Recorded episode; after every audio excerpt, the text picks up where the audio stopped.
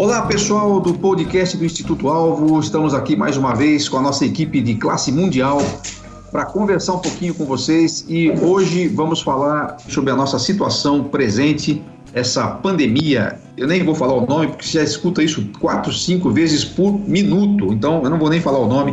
A gente quer conversar um pouquinho sobre isso para dar um pouquinho de esperança para você e para também te dar um pouco de coisa para fazer nesse tempo que você está em casa, que você não pode sair de casa, não é? Então vamos apresentar aqui os nossos queridos participantes da nossa mesa virtual. Eu começo aqui mais próximo de mim, já que eu estou em Piracicaba, no interior de São Paulo. Nós vamos para a nossa capital paulista, de onde fala Eduardo Tavares. Diga aí, Eduardo, seja bem-vindo. Fala pessoal, bom dia, boa tarde, boa noite, enfim, é, é, duro, né? Eu sempre esqueço de não pôr referências temporais, é que eu não sei quando vocês vão estar escutando isso. Mas saudações genera generalizadas, genéricas para todo mundo aí. É bom estar de volta para a gente bater um papo. Tava com saudades de, de participar aqui do podcast um oi para todo mundo, Marcelo, Carlinhos e Marcos também, vai. Vou dar um oi para você também. Oh, muito obrigado, muito obrigado pela deferência.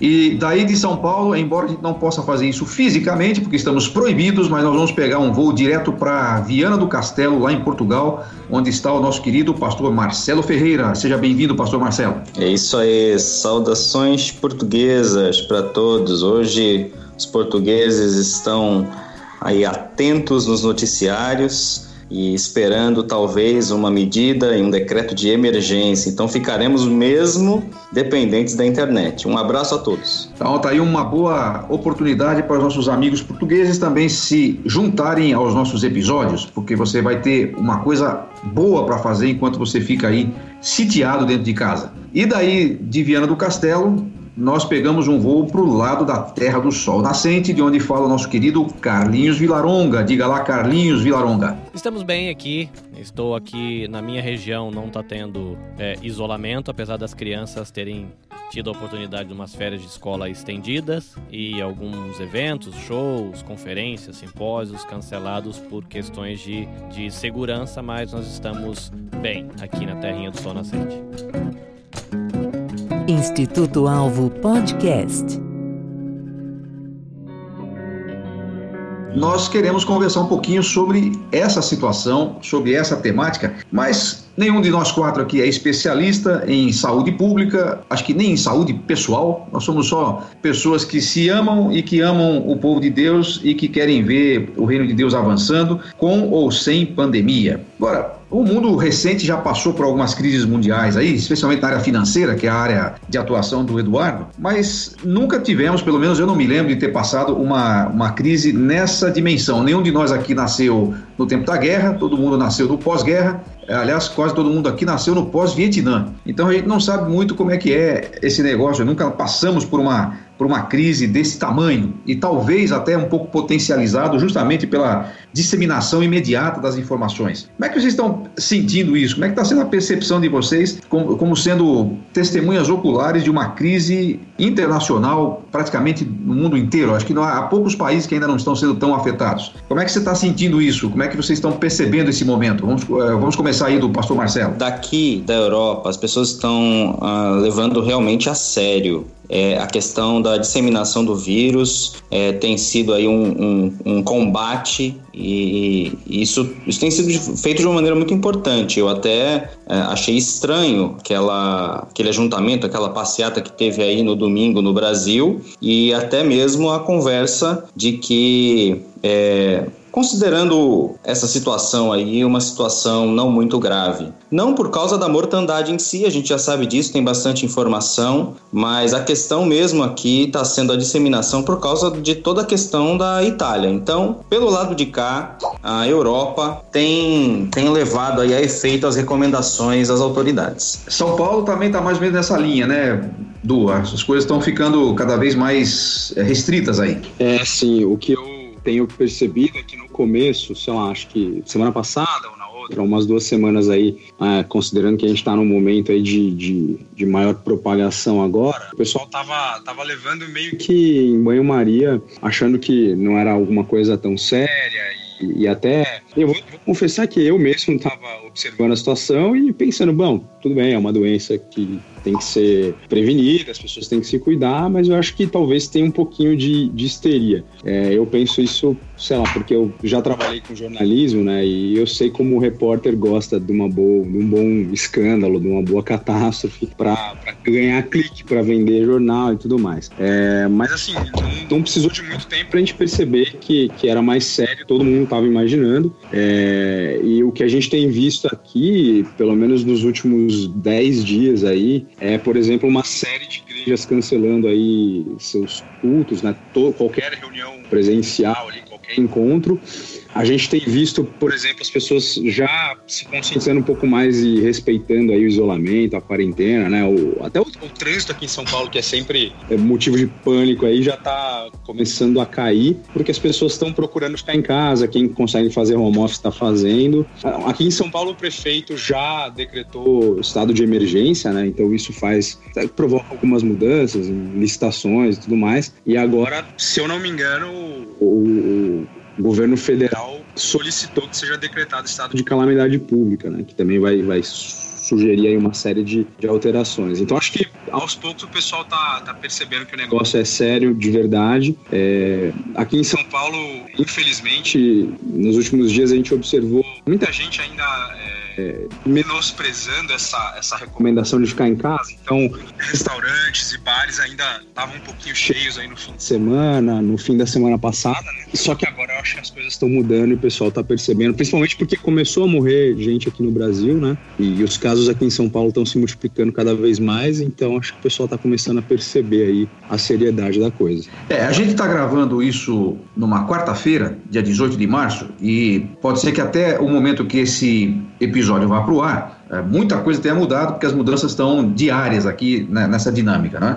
Mas o Carlinhos já falou um pouquinho como é que a coisa está lá no Japão. Mas o que a gente queria conversar, já que, por mais a não ser que a gente fizesse isso diariamente, para a gente ir atualizando online, ainda assim, a cada minuto as notícias vão mudando, mas o que eu queria que a gente conversasse um pouquinho até para o pessoal que está em casa, de repente é, parado, ou pelo menos com um ritmo mais lento por causa da, da situação toda. A gente estava conversando esses dias, até foi numa conversa justamente com o pastor Marcelo, a gente estava batendo um papo aqui virtual e estava pensando nisso, e aí eu queria discutir isso com vocês. É, lembra lá do Salmo 2, né? As, as, nações sacodem o seu jugo, elas se acham independentes, é, todo mundo se acha autossuficiente, a gente é desenvolvido. Aí aparece um vírus, até pouco tempo atrás a gente achava que era só uma gripe, parece que já está ficando claro que não é só isso, mas de qualquer maneira, um vírus vírus paralisa o mundo e todo mundo entra em colapso, todo mundo entra em desespero.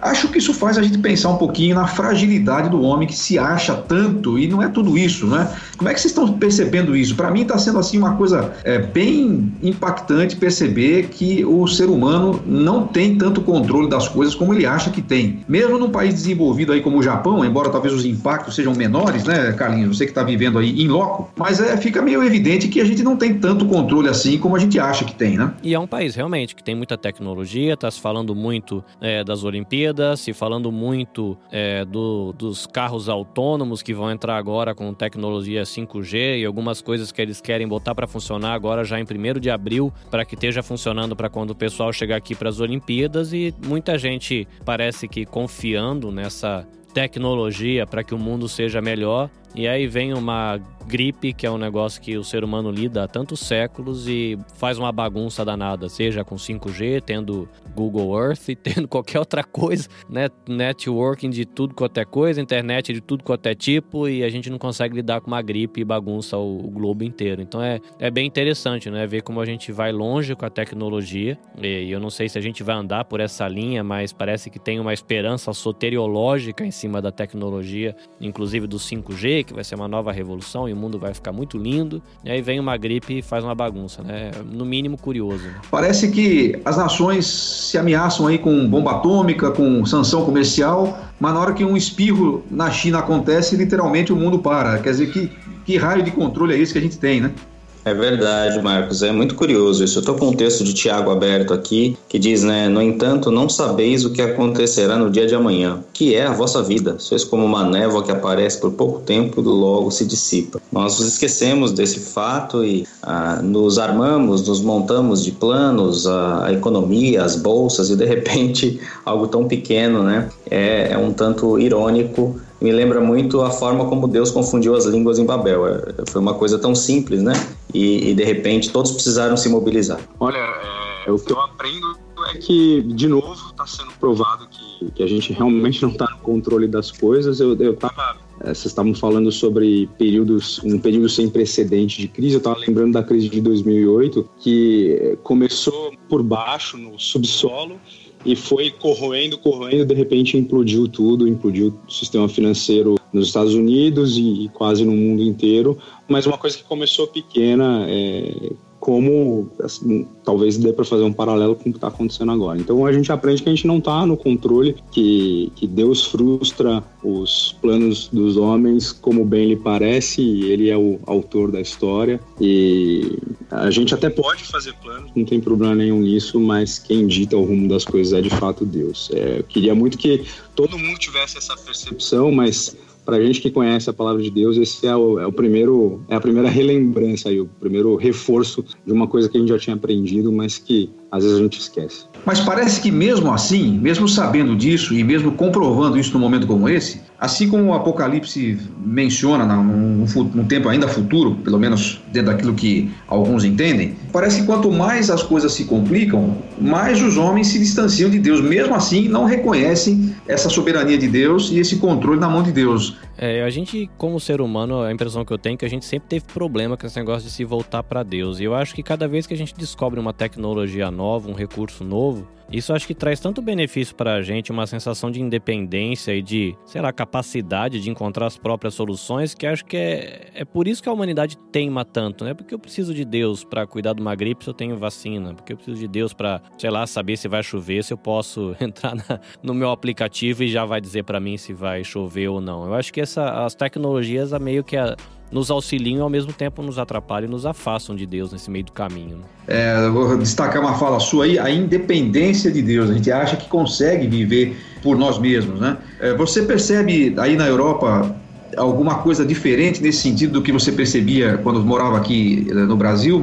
Como o Carlinhos já disse, sabemos que a natureza humana tem essa independência de Deus. Por exemplo, conversando com um pastor português aqui, eu perguntava qual que é a relação do jovem com a fé. E ele dizia já antes do coronavírus ter se tornado esta pandemia, mas foi aí há, há duas semanas atrás. Ele ah, simplesmente o, o europeu pensa que não precisa de Deus, não é? Então, nesse momento agora, as pessoas estão colaborando, estão nas suas casas, é, houve até um, um certo elogio do primeiro-ministro aqui de que os portugueses têm dado um bom exemplo e tudo mais. Mas é claro que nós sempre ficamos ali naquela expectativa da vacina que vai vir, é, de que a crise vai passar, de que as nossas tecnologias poderão resolver as coisas, o tempo, não é? As, enfim, as novas maneiras de a gente se relacionar agora através da internet e como fazer com que a economia não pare. Ah, mas o que, o que o coração endurece é um fato. A gente falava em off sobre uma situação da Itália, você pode até mencionar aí,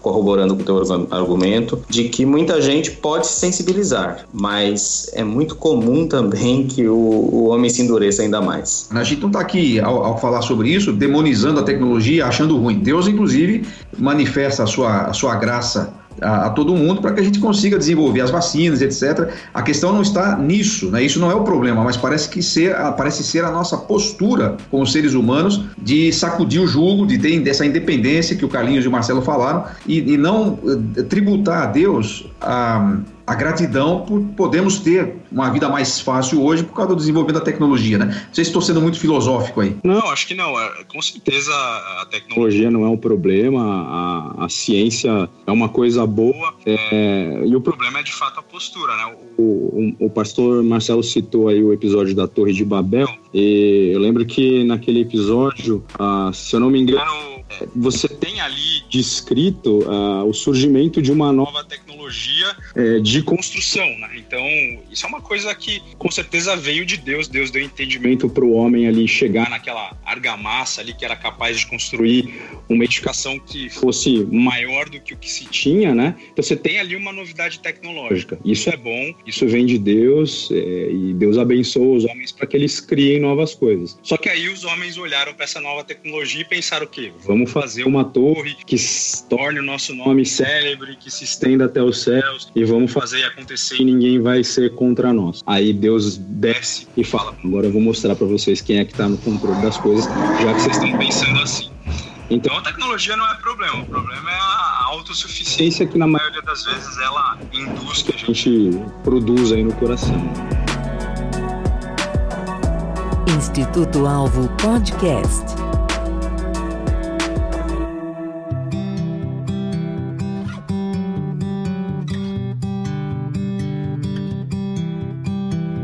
Momentos de caos, sempre surgem aí, inclusive gente com a Bíblia na mão, é, com teologias assim, algumas as teologias do caos, as teologias do apocalipse, outras as teologias ufanistas e que não tem nada e vamos vencer e o decreto a vitória e tal. É, me parece que a posição do cristão não deve ser nenhuma nem outra, embora que é claro que a gente possa atribuir de uma maneira geral é, tudo isso que acontece de ruim no mundo, inclusive a pandemia, essa e outras, né? a fome, nós podemos atribuir a isso, ao pecado, isso não tira a nossa responsabilidade como cristãos de atuar nesse momento como é, difusores de uma mensagem de esperança, diria assim. Né? Então, vocês aí como teólogos, agora cada um vestindo sua toga de teólogo do podcast do Alvo, é, qual deve ser a nossa posição teológica, digamos assim, ou profética, vamos chamar assim, nesse momento? Como é que vocês acham? Você já viu você já deve ter visto aí, aqui no Brasil já teve. Já teve de pastor decretando o fim da, da pandemia em nome de Jesus e já teve gente dizendo que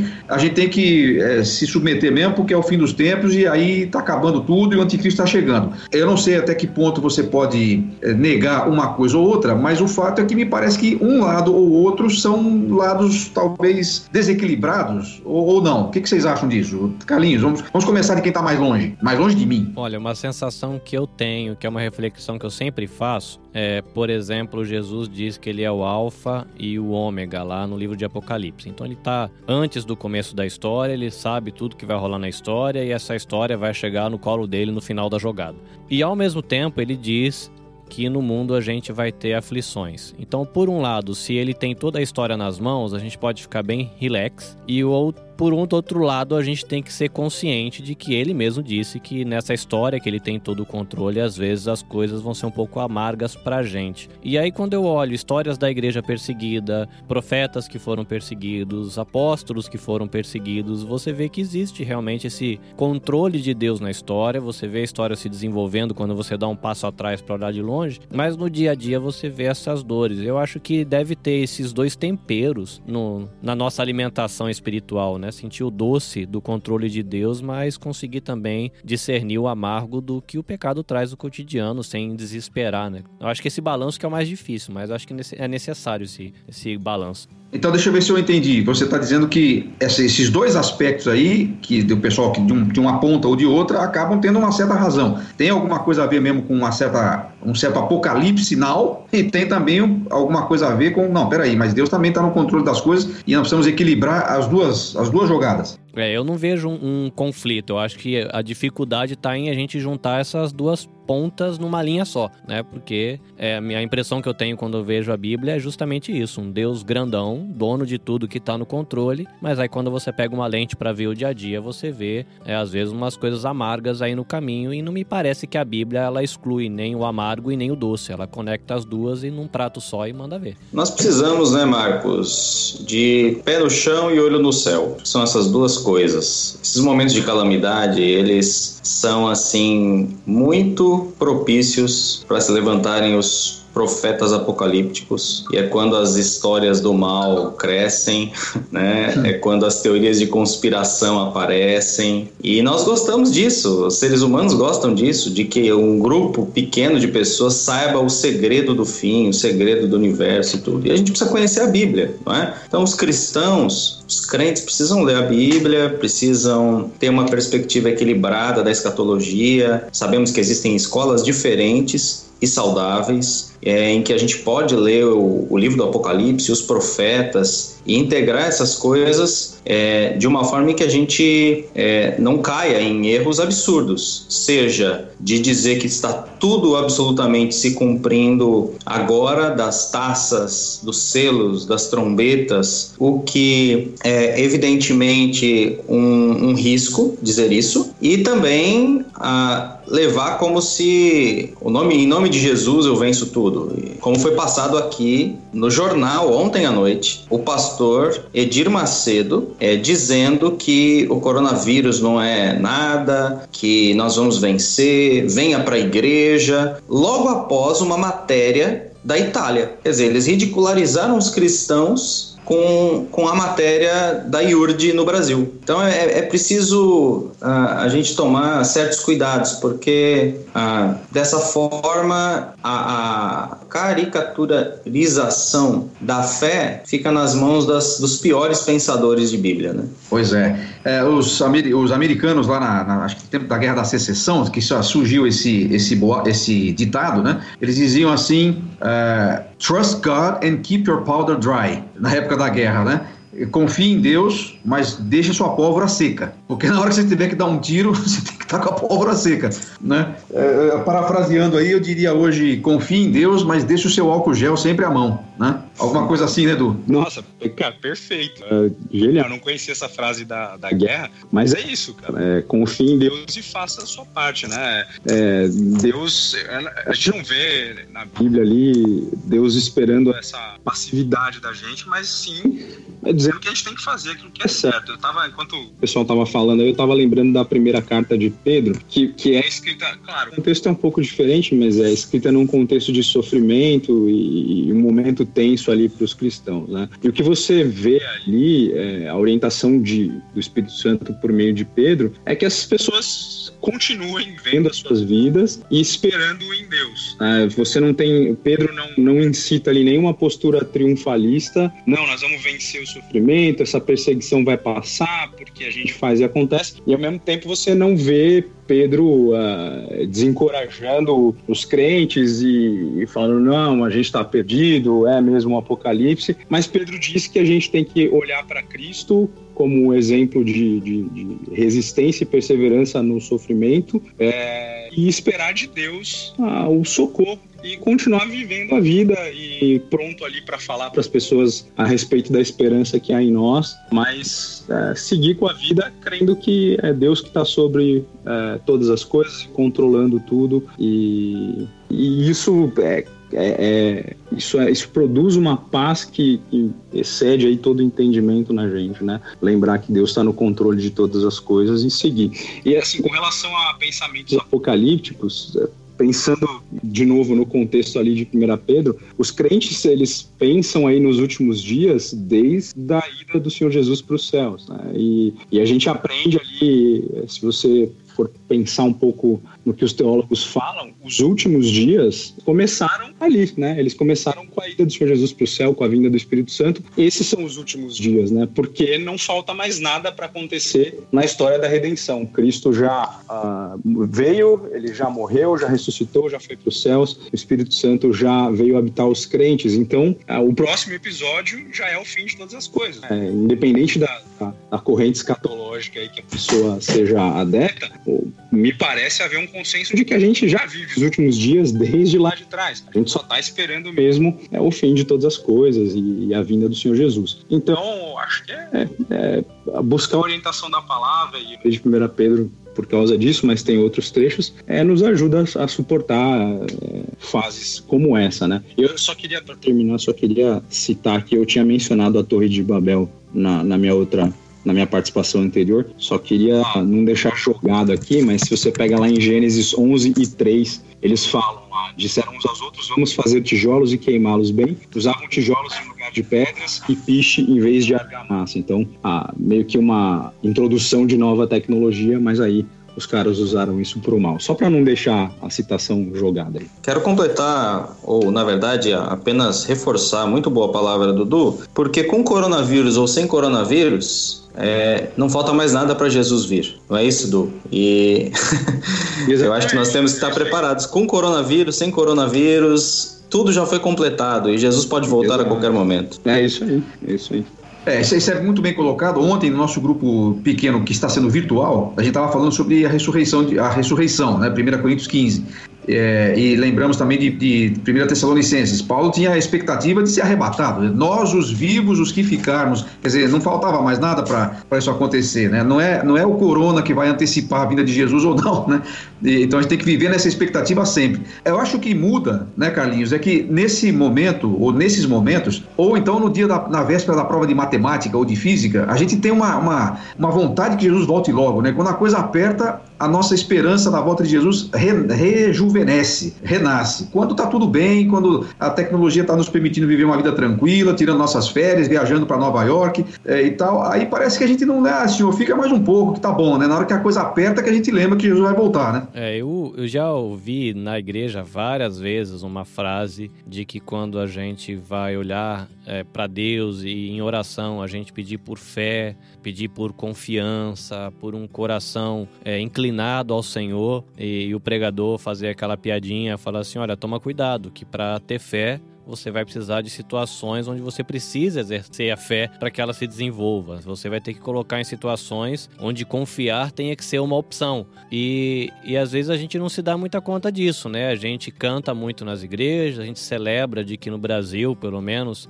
é, o, o número de, de cristãos aumenta de ano em ano, mas aí na hora que tem um momento onde a gente precisa realmente ser, vamos colocar assim, provado na nossa fé, parece que a gente entra em pânico. Deus, eu quero ter fé, mas eu não preciso de exercício para desenvolver essa fé. Eu queria fazer só o downloadzinho, né, com um pack bem rapidão, instalar e já tá tudo tranquilo.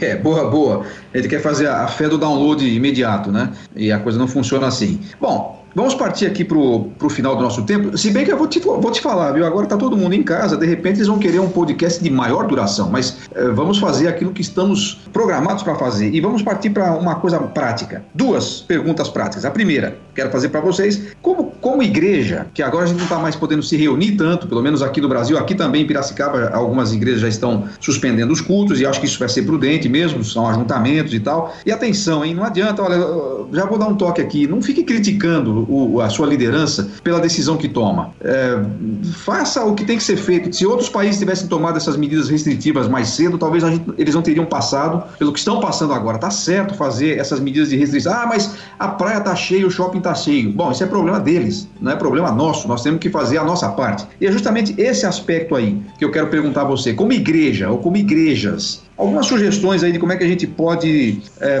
tornar esse momento um momento de servir a, a, as pessoas, mesmo que as portas da, do templo estejam fechadas? É, bom, com relação às sugestões, primeiro, de, de, novo, eu destaco, é, queria dar, ressaltar a importância do que você falou, né, de não criticar a liderança aí. A gente precisa fazer o que tem que ser feito nessa hora. E como sugestão, acho que eu poderia é, pensar no que, no que a nossa igreja aqui, a Igreja do Bosque, igreja local aqui em São Paulo, vai fazer, né? A gente vai transmitir o culto. Então, no nosso caso, a gente tem a possibilidade de contar com um estúdio, que até o Marcos conhece, né? O estúdio da empresa em que eu trabalho, e, e o, o nosso CEO, ele cedeu o estúdio para a gente transmitir o culto com um pouco mais de conforto tecnológico ali, com um pouco mais de equipamento, né? Eu acho que a transmissão do culto é bacana, porque ainda que não seja presencial, você mantém é, o culto a Deus mesmo. Isso é importante, né? As pessoas estarem reunidas em torno disso, é, ainda que cada um na sua casa. E eu acho que, assim, a gente tem que ser um pouco criativo e às vezes apelar para coisas que a gente não fazia há muito tempo, como usar o telefone, sabe? Ligar para pessoas da igreja, para conversar ali 10 minutos e de repente compartilhar alguma coisa que Deus tem falado ao coração. Assim, eu digo sem intencional na questão da edificação, né? Ligar para bater papo, bater papo pelo WhatsApp, a gente faz isso sempre, né? Mas talvez nesse momento em que a gente não vai poder se encontrar durante a semana e aos domingos, ser intencional e ligar mesmo para trocar coisas que, que edifiquem, para conversar sobre o que Deus tem falado, é, deixar talvez as frivolidades para um outro momento, mas já que a gente não vai estar tá junto, a gente tentar ser intencional e buscar contato de edificação uns com os outros por telefone, por WhatsApp, por Skype, igual a gente está fazendo aqui, e por aí vai. Legal, boa, boa dica. Liga, ligações intencionais para conversar, para para trocar ideias, né? Legal, para trocar ideias sobre a fé, né? Bom, eu vou tentar conectar com uma fala minha anterior que eu falei que nesse prato da história que Deus prepara para a gente tem um pouquinho de doce e a gente experimenta um pouco de amargo também. Eu vou brincar com a questão do junk food e da comida saudável. Eu acho que a primeira coisa que a gente pode fazer como igreja é tomar cu cuidado com o junk post, né? Aquela postagem lixo que a gente compartilha, que às vezes a gente não sabe de onde veio e a gente ajuda como igreja a esparramar desinformação. Então, acho que uma primeira dica para a gente como igreja é se de repente a gente não tiver condição de ajudar, que pelo menos não atrapalhe, né? Se vai compartilhar alguma coisa, compartilhe alguma, compartilhe alguma coisa que seja útil, que você sabe de onde veio, né? não dê cliques para informação que vai só criar mais pânico e não vai auxiliar ninguém. E a gente pode, por um outro lado positivo, tentar encontrar aí opções de consumir uma comida saudável diferente daquilo que a gente come todo dia. De repente, você, numa rotina normal de igreja, não pensaria em ler um livro bíblico, por exemplo, comunitariamente, utilizando a ferramenta do WhatsApp, por exemplo, como um lugar onde você pode é, compartilhar aquilo que você aprendeu na leitura desse livro. Mas pode ser uma ferramenta, né? Olha, a gente não vai estar no culto, vamos todo mundo ler o livro de, não sei, Efésios. E toda semana, a cada três dias, não sei, a gente vai entrar no grupo aqui, você vai postar suas impressões, a gente vai crescer juntos no livro de Efésios nesses dias que a gente está em casa. Pode ser uma solução também, encontrar formas diferentes da gente fazer, é, experimentar aprendizado e comunhão. Né? Cara, fantástico. Gostei dessa, é, tanto de uma quanto de outra, né? Uma lado negativo, um lado positivo. Esse negócio da postagem lixo aí, que não vai valer só para essa época, mas especialmente agora. Qual é a vantagem, por exemplo, tenho visto isso muito aí, de cristãos. Qual é a vantagem de você ficar discutindo agora é, se o Bolsonaro deve sair ou deve entrar, se a China fez isso de propósito ou não fez, para comprar o. Sabe? É, que vantagem a gente vai ter de ficar discutindo isso? Acho que não é momento de os, dos cristãos ficarem fazendo isso. Eu não sei se também isso se encaixa aí no seu, no seu é, junk post que você falou aí, né? Mas acho que é muito importante isso. Como cristãos, a gente não deveria, não só agora, mas em qualquer época, né? Fake news nunca devia sair de um cristão, porque nós somos proibidos de mentir, afinal de contas, né? Então, muito legal. E também essa de ler um livro da Bíblia em conjunto aí, vou propor isso no meu grupo, inclusive. Nosso grupo vai ter agora duas reuniões semanais online. Ontem a gente estava falando sobre isso e vamos ter duas agora. E eu vou propor isso. Quem sabe a gente possa ler junto um, um texto bíblico é, via internet para nos edificar aí mutuamente. Muito, muito boa sugestão. Pastor Marcelo, o que, que você tem aí de, de sugestão prática para a gente poder usar também aqui? Olha, Marcos, há muitas ideias que poderíamos falar, né? Vamos começar por lavar as mãos e ficar em casa. Eu acho que essa é, é são, são as ideias práticas mais eficientes. Eu não sei ah, como que as coisas estão de maneira bastante prática no Brasil, mas vivi aí 35 anos, não é? E a gente sabe que o Brasil é um país imenso, há muitas opiniões divergentes, por isso é difícil ter uma homogeneidade, é, especialmente num momento como este. Há pessoas que estão fazendo piada, dando risada, enquanto outros estão extremamente em pânico, desesperados, comprando todas as máscaras, álcool gel e todos os papéis higiênicos possíveis e não pensa no próximo. Então, é, o Brasil ele tem esses extremos. A gente precisa ter pé no chão e precisa fazer o mínimo prático. Acho que isso é a fé cristã, o amor ao próximo. Acho que a Bíblia Sagrada está cheia de exemplos do valor do idoso, o valor do mais velho, o livro de Provérbios. Olhamos o livro de Jó, quando Eliú é o último a falar, ele é o mais jovem, ele respeita a opinião dos mais velhos, aquela coisa dos, dos anciãos que ficavam à porta da cidade. Ou seja, esse é o momento de nós, pelo menos, valorizarmos é, os nossos avós, os nossos pais e pensarmos neles. É, a, mais dia menos dia o vírus se alastra mais e mais e nós precisamos nos resguardar. Eu acho que isso é a coisa mais prática possível. Nós temos uma oportunidade incrível para o Evangelho e se a igreja tem como missão alcançar pessoas e edificar pessoas, eu penso que treinamentos como o Alvo, por exemplo, pode ser feito online, não é? E outros treinamentos da igreja, escolas bíblicas, nesse, nesse tempo que for necessário. E até temos que pensar como é que alcançamos gente. Não é? Há uma, uma, uma nova estruturação de relações, pelo menos por um períodozinho de tempo. E como é que nós alcançamos as pessoas? Não apenas com aulas ou falas ou lives que sejam só evangeliqueis, por exemplo. Mas como que a gente pode dar uma palavra para o mundo, para a humanidade? Afinal de contas, a questão é global. E como que a gente pode falar para o globo, né? dando uma perspectiva é, bíblica, um chamado à salvação, enfim. Eu acho que há muita coisa que pode ser feita aí e Jesus deixou claro que isso é a missão da igreja, né? É, a gente tem uma missão para com os de dentro e para com os de fora.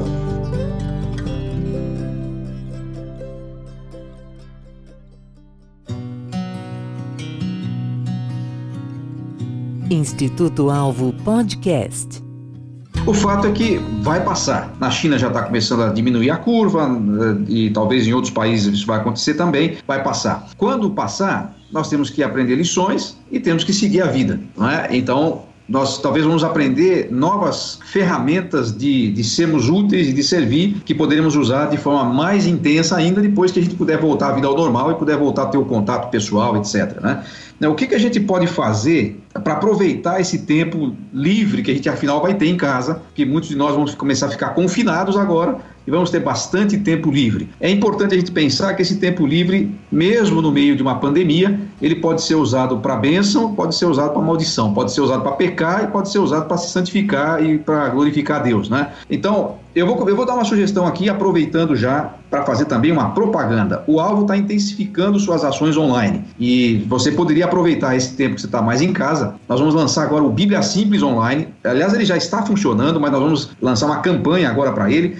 E a ideia é, por exemplo, você não vai ter escola bíblica dominical. O culto vai ser só uma transmissão online por um período. Então, por que não aproveitar e convocar o pessoal do Ministério Infantil, que quase nunca pode participar dos cultos, para fazer o Bíblia Simples na hora que ele estaria dando aula? Então, a gente, você pode assistir a aula durante a, o horário que você quiser e nos domingos de manhã, horário do Brasil, nós vamos ter um plantão para tirar dúvidas e para fazer contato com quem estiver fazendo esse curso. É uma chance de você aproveitar e de você é, crescer nesse tempo. O que mais a gente pode fazer aí para aproveitar o tempo livre em casa? Pense nas coisas que você podia fazer e não estava fazendo porque não tinha tempo. Será que não dá para usar? O que, que você sugere aí, Du? Sim, então, além de fazer os cursos online do Alvo, o que vem na minha cabeça é leia. De verdade, leia. Pegue bons livros para ler. É eu, eu mesmo, assim, não importa se você gosta ou não de ler, faz um esforço para aumentar um pouquinho o seu repertório com relação a bons livros. E aí, acho que, obviamente, pega bons livros para ler que te ajudem a entender a Bíblia melhor. É, pega bons livros para ler é, que te ajudem a, a, se aproximar mais de Deus, a visualizar Cristo com mais clareza. Tá cheio de livro muito bom. E se você que está ouvindo, assim como eu, tem uma, uma correria que é irremediável aí no dia a dia, aproveita esse tempo que talvez você não vá gastar no trânsito, talvez você não vá gastar se deslocando para o trabalho e leia mais, né? Acho que o maior desperdício de tempo possível vai ser usar todo, alocar todo o tempo livre vendo televisão, por exemplo, ou emendando um episódio atrás do outro na Netflix. Não tem nada de errado em dizer isso, obviamente que depende do que você for assistir, mas não tem nada de errado em fazer isso, mas vamos usar o tempo é, para coisas que realmente vão acrescentar, né? Então pegue bons livros, leia, é, estude um livro que te ajuda a compreender melhor um livro da Bíblia, por exemplo. Acho que vai ser um, um gasto muito bom aí do tempo. Outra coisa, faça culto doméstico, né? É, é eu sei que a gente vai transmitir as reuniões, lá na igreja a gente vai fazer isso, mas acho que nada substitui você estar tá com ali algumas pessoas adorando a Deus juntos. Então, que seja você, seu cônjuge e seu filho, só você e seu cônjuge, você e seus pais, sei lá qual é a configuração atual da sua família, mas faz um culto a Deus, adora a Deus no lar ali, 15, 20 minutos, que vai ser também um gasto muito bom de tempo. Bom, a minha sugestão é, vai ser na parte mais de história história, né? A gente tem a história bíblica que a gente pode estudar, mas eu vou dar um passo fora da Bíblia nesse sentido, né? Muita gente está entrando em pânico aí com coronavírus e aqui no, no Japão, pelo menos, a gente é muito familiarizado com o vírus influenza. E um amigo meu citou que ele encontrou uma matéria recentemente de que fala que quando o influenza surgiu, matou mais de 100 milhões de pessoas. E nós tivemos também peste negra, nós tivemos também tuberculose, nós tivemos também sarampo e tantas outras pragas que é, ceifou muitas vidas. Então acho que vale a pena a gente conhecer a história, ver como é que o povo reagiu, ver como o governo reagiu, ver que não é a primeira vez que como humanidade a gente enfrenta algo do tipo,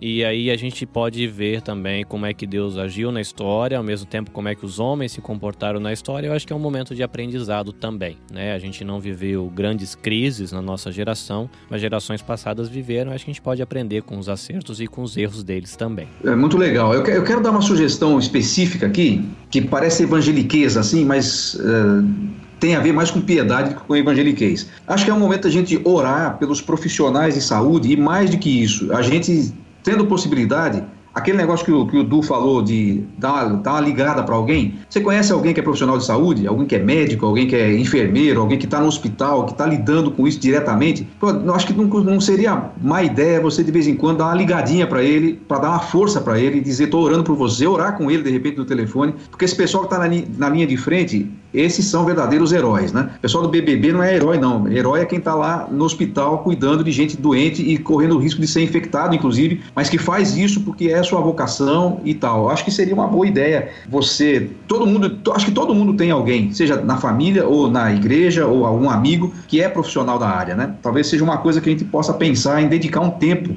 do dia para fazer também. Marcelo, para encerrar aí nossas dicas, alguma mais? Eu vou chover no molhado, não é? Ah, o que, que um cristão faz nessa hora, mas não é para a gente considerar como coisa de somenos, como dizemos. É tempo de orarmos, é tempo de orarmos pelas nações, é tempo de orarmos pela missão de Deus. Por exemplo, é aquilo: o plano econômico do mundo é, vai sofrer impacto, as pessoas que tinham certa estrutura estão preocupadas e tudo mais, e tudo que tinha de organizações de grandes eventos e grandes aglomerações. Dentro disso, entre os próprios cristãos. Não é? Quantas programações aí, congressos, conferências, tendo que ser adiadas e tudo. E a gente entra neste, neste bloco maior chamado bloco humano e a gente também cancela as nossas coisas e tudo. E o que a gente pode fazer, que ninguém poderá impedir, é orar. Então, poderemos não estar numa conferência aqui, acolá, num grande ajuntamento,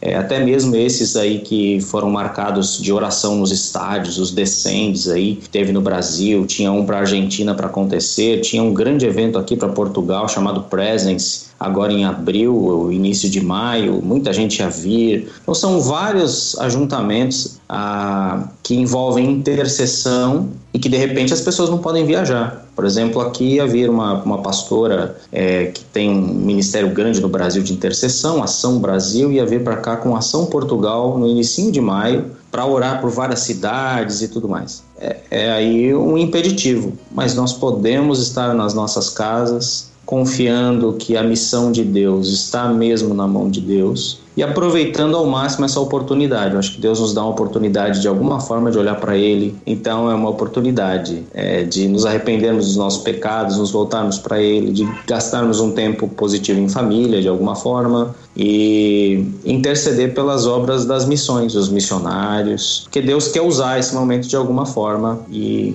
que nós consigamos pegar a boleia, a carona certa no movimento de Deus. Por isso, nós vamos intensificar nossas ações nas mídias sociais. Fique ligado, acompanhe esse episódio, compartilhe com as pessoas. Fique ligado também no canal do YouTube do Instituto Alvo. Estamos colocando conteúdos novos lá. Não vou falar diariamente, mas com maior frequência do que estávamos antes. E também fique ligado nas possibilidades de fazer cursos online. Nós vamos ter três ou quatro cursos novos que vamos lançar que você pode fazer de onde você estiver, no horário que você estiver. Então, me despeço aqui dos meus amigos, agradeço a todos. Pastor Marcelo, seu tchau, depois o Du, depois o Carlinhos. E vamos ficando por aqui. Ok, pessoal, mais uma vez, um privilégio participar do podcast do Alvo e o nosso desejo é que nos unamos em temor ao Senhor e também em amor pelas pessoas, façamos o nosso melhor de maneira muito prática e também com a nossa esperança firmada em Jesus. Tá bom? Deus abençoe a todos. Pessoal, valeu. Foi muito legal participar de novo. Muito obrigado aí, Marcos, pelo convite. E ao pastor Marcelo e ao Carlinhos, valeu mesmo. É, é isso, fique em casa, lave as mãos, ah, tema a Deus e se importe com o seu próximo e vamos que vamos. Valeu, pessoal. Bom, eu vou tomar a liberdade de usar duas palavrinhas que eu costumo usar para me despedir dos ouvintes no meu podcast, que tenhamos caris e shalom, né? Graça de Deus, paz de Deus, que você tenha graça e paz aí para você viver esses dias onde você vai ter que pensar direitinho onde você vai e como você vai e vai acompanhar as notícias. Deus abençoe você. É isso aí, pessoal. Até a próxima. Tchau.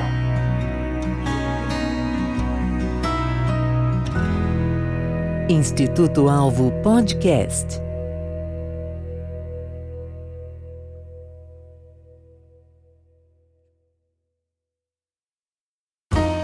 podcast foi editado e publicado por Nabe Podcast Network. Saiba mais em nabecast.jp.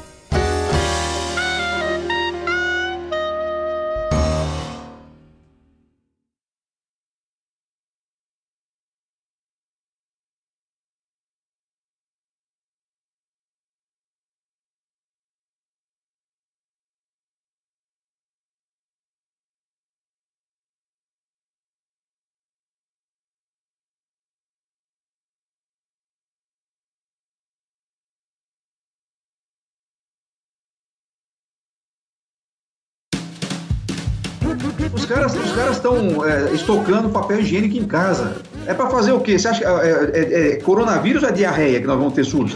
É, é engraçado que eu não sei por que, que chegou essa questão do papel higiênico aí, mas teve uma notícia falsa aqui no Japão de que ia faltar papel higiênico. Cara, ficou semanas sem papel higiênico. E tinha cara, aqui a gente tem um, um, um mercadão americano que abriu aqui perto, chama Costco. E os caras têm uns pacotes com 60 rolos de papel higiênico. Tinha família que saiu de lá com 4, 5 pacotes. Cara, você faz a conta. Dá pra você usar um rolo por dia. Ó, mantém gravando, mantém gravando que isso pode ser podcast também, cara. Mulher mesmo. Eu acho que as pessoas vão gostar desse tipo aí, ó. Esqueci, da, esqueci de parar a gravação aqui, deixa eu até parar. Antes que saia o. Não, pode manter. Eu acho que... É, a gente põe aquela musiquinha da piada e joga no final esse negócio.